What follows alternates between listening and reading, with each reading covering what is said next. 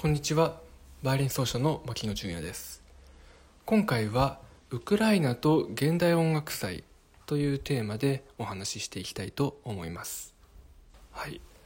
えー、皆さんウクライナという国は、えー、行ったことある方いらっしゃいますかね、えー、私は結構ウクライナとはゆかりがありまして、え最初に行ったのは2013年。今から、え約7本当に7年前ですね。の2013年の9月に行ったので本当に7年前だなっていうふうに思うんですけど、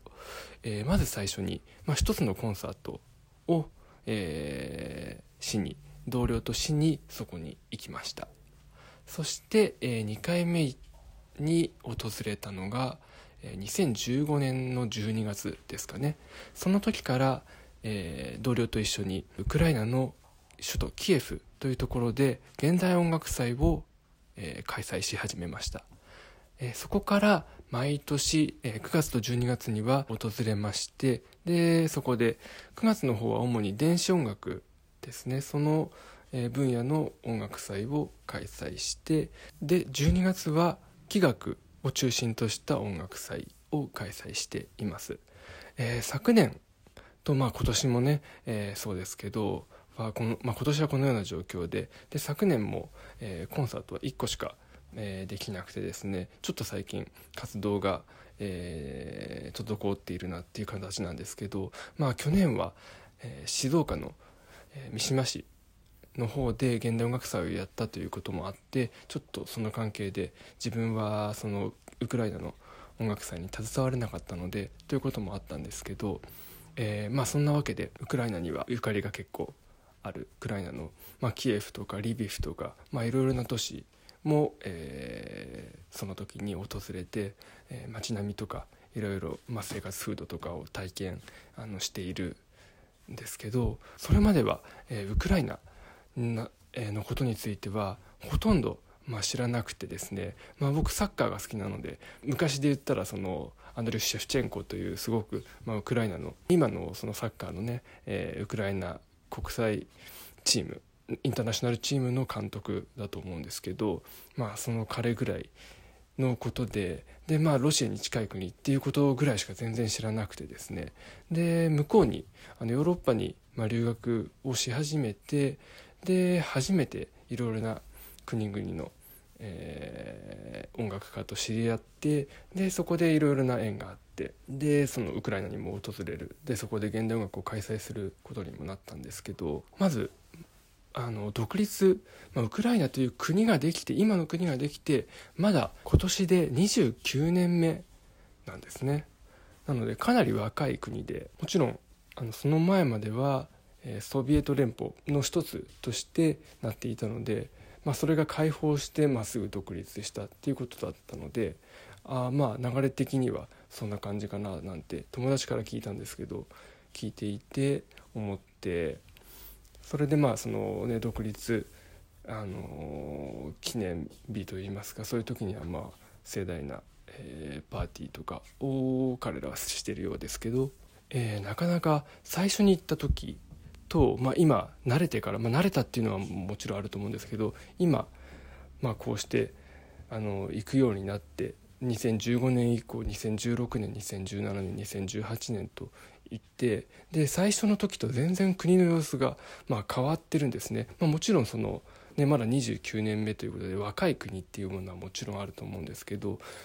あの話を聞いていると多分にその政治とかその、まあ、日本で言ったら、二大政党の、まあ、与党と野党どちらかがあの入れ替わったりっていうのも結構頻繁にあるみたいでちょうどその時がえー、入れ替わってた時だったり、まあ、あと大統領が交代していた時だったりもするんですね。なので2013年の時っていうのはすごく、あの、まあ、閉ざされていたというかかなりその排他的な印象を受けたんですね。まあ、もちろんそのウクライナにねあの、まあ、ヨーロッパだと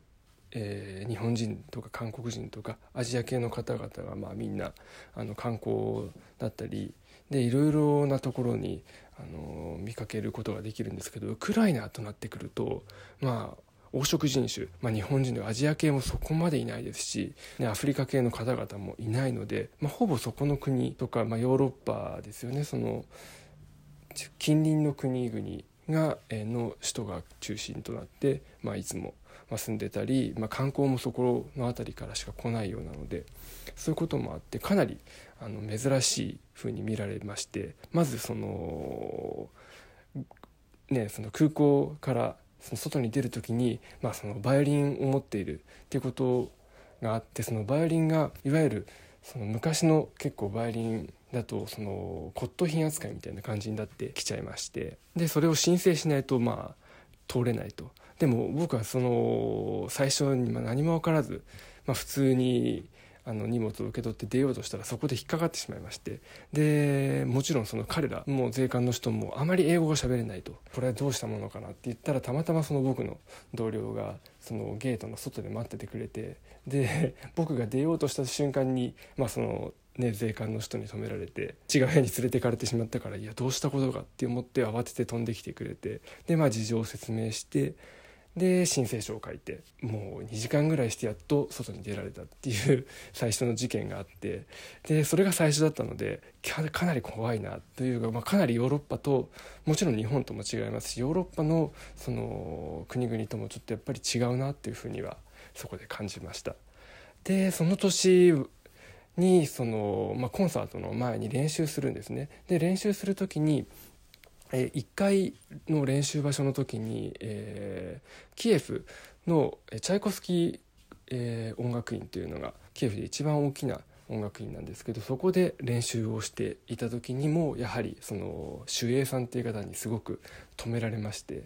でどこから来たんだって言ってそのまあいろいろ質問されてでそのバイオリンはその銃が入ってるんじゃないかみたいなちょっと見せてくれみたいな感じで言われてで、ね、音楽院ですから、まあね、楽器ケース持ってれば楽器のみ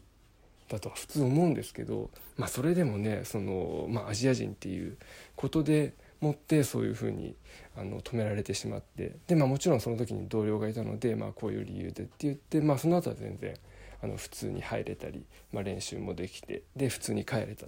ですけど、まあ、そういうこともあってちょっと最初の年2013年の年は結構怖かったなっていうことがありました。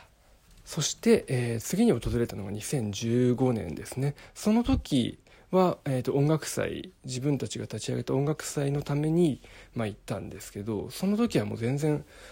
あの雰囲気が変わってましてまあその空港でバイオリンを申請するっていうことも分かってましたので、まあ、それ普通に申請してで普通に通り抜けてでそしてまあ街中に出てみてもそこまであの排他的というかそういう面もあまり向けられずですね。で、まあ、なんでちょっと変わったよねっていうふうに同僚に聞いたら、まあ、その大統領が変わったからだと。で、まあ、政治の方向性も結構ヨーロッパ寄りになってきている。っていうことですごく雰囲気も変わっていてああ政権が変わるだけでこれだけねあの雰囲気が変わるんだなっていうことは感じましたね日本だとそこまでねあの、まあ、個人的な感覚ですけど政治が変わってガラッとそのあの国の雰囲気まで変わってしまうっていうことはあんまりないのでそれはかなり衝撃的でしたね。えー、そして、まあ、今はその大統領変わっちゃってますけどまたでその当時の大統領はまあ実業家でもあったようででチョコレートがすごく好きだっていうことで、まあ、チョコレート王みたいな感じでチョコレートの王様みたいな感じで言われてたようなのでで自分の、あのー、店があるんですねチョコレート専門の店がキエフの、まあ、ウクライナの、あのー、たくさんのところに店があってそこのチョコレートがかなり美味しくてですね、まあ、今もお土産といったらまあそこ、まあ、そのチョコレートが一つの目玉になるかなと思うんですけど。このチョコレートはね本当に美味しいです。はい。そのいろいろなものもあのいろいろなクッキーだったり飴だったりチョコレートのみならずいろいろなものがその店にあるのでもしウクライナに